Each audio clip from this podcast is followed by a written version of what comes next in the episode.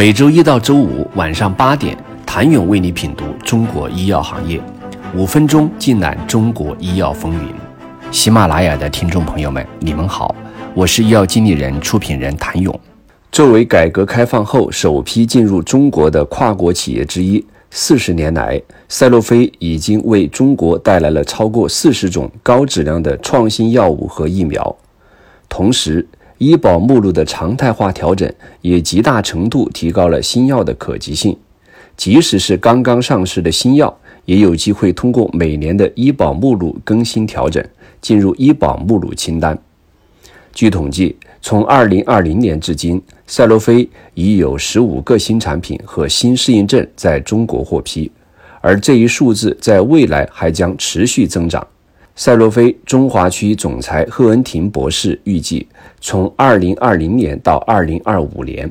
赛洛菲计划为中国市场引进至少25种创新药品和疫苗。一方面，将创新药物加速引进来服务中国患者；另一方面，赛洛菲也正在开展临床的开发和研究，寻求在中国创新，为中国创新。去年四月，赛洛菲在苏州设立提升赛洛菲在肿瘤、免疫和炎症领域的早期研究能力的机构——赛洛菲中国研究院。这是赛洛菲落户亚洲的首个全球研究院。赛洛菲此举是为了与中国合作伙伴开展更多、更紧密的协作式研发，持续推动早期阶段的研发创新。希望把更多的创新性药物带到中国，实现在中国创新，为中国创新。如今，赛洛菲在中国拥有三家生产药物和疫苗的生产基地，并在北京、上海、成都与苏州开设了四个研发基地，同时还在上海设立创新中心，致力于研发针对于医疗生态系统中对未来有效的解决方案。自2014年开始，围绕分级诊疗、医药健康服务网络搭建以及糖尿病管理等方面推行数字化创新，到2018年在国内建立首个数字化创新中心——集创联盟，进行数字化战略布局，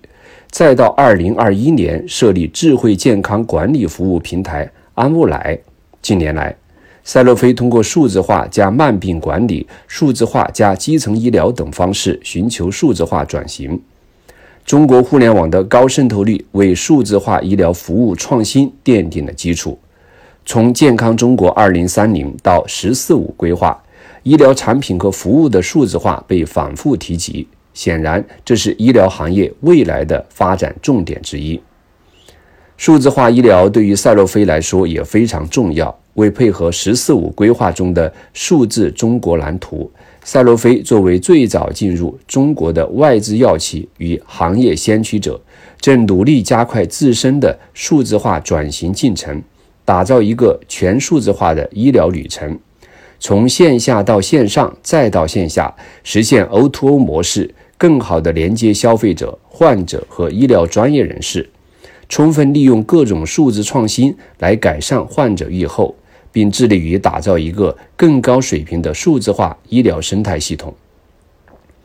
据悉，赛洛菲将继续专注于数字化转型升级，并完善线上健康管理综合解决方案，利用包括大数据、人工智能和其他新兴数字技术进行整体规划，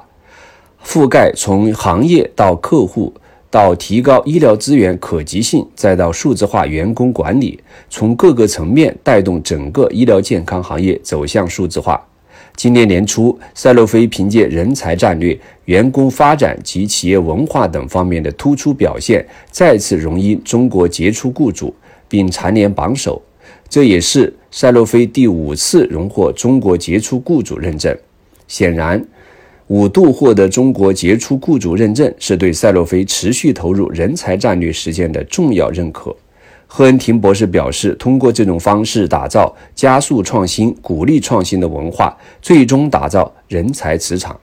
谢谢您的收听。想了解更多最新鲜的行业资讯、市场动态、政策分析，请扫描二维码或添加医药经理人微信公众号“医药经理人”——医药行业的新闻与资源中心。我是谭勇。周一见。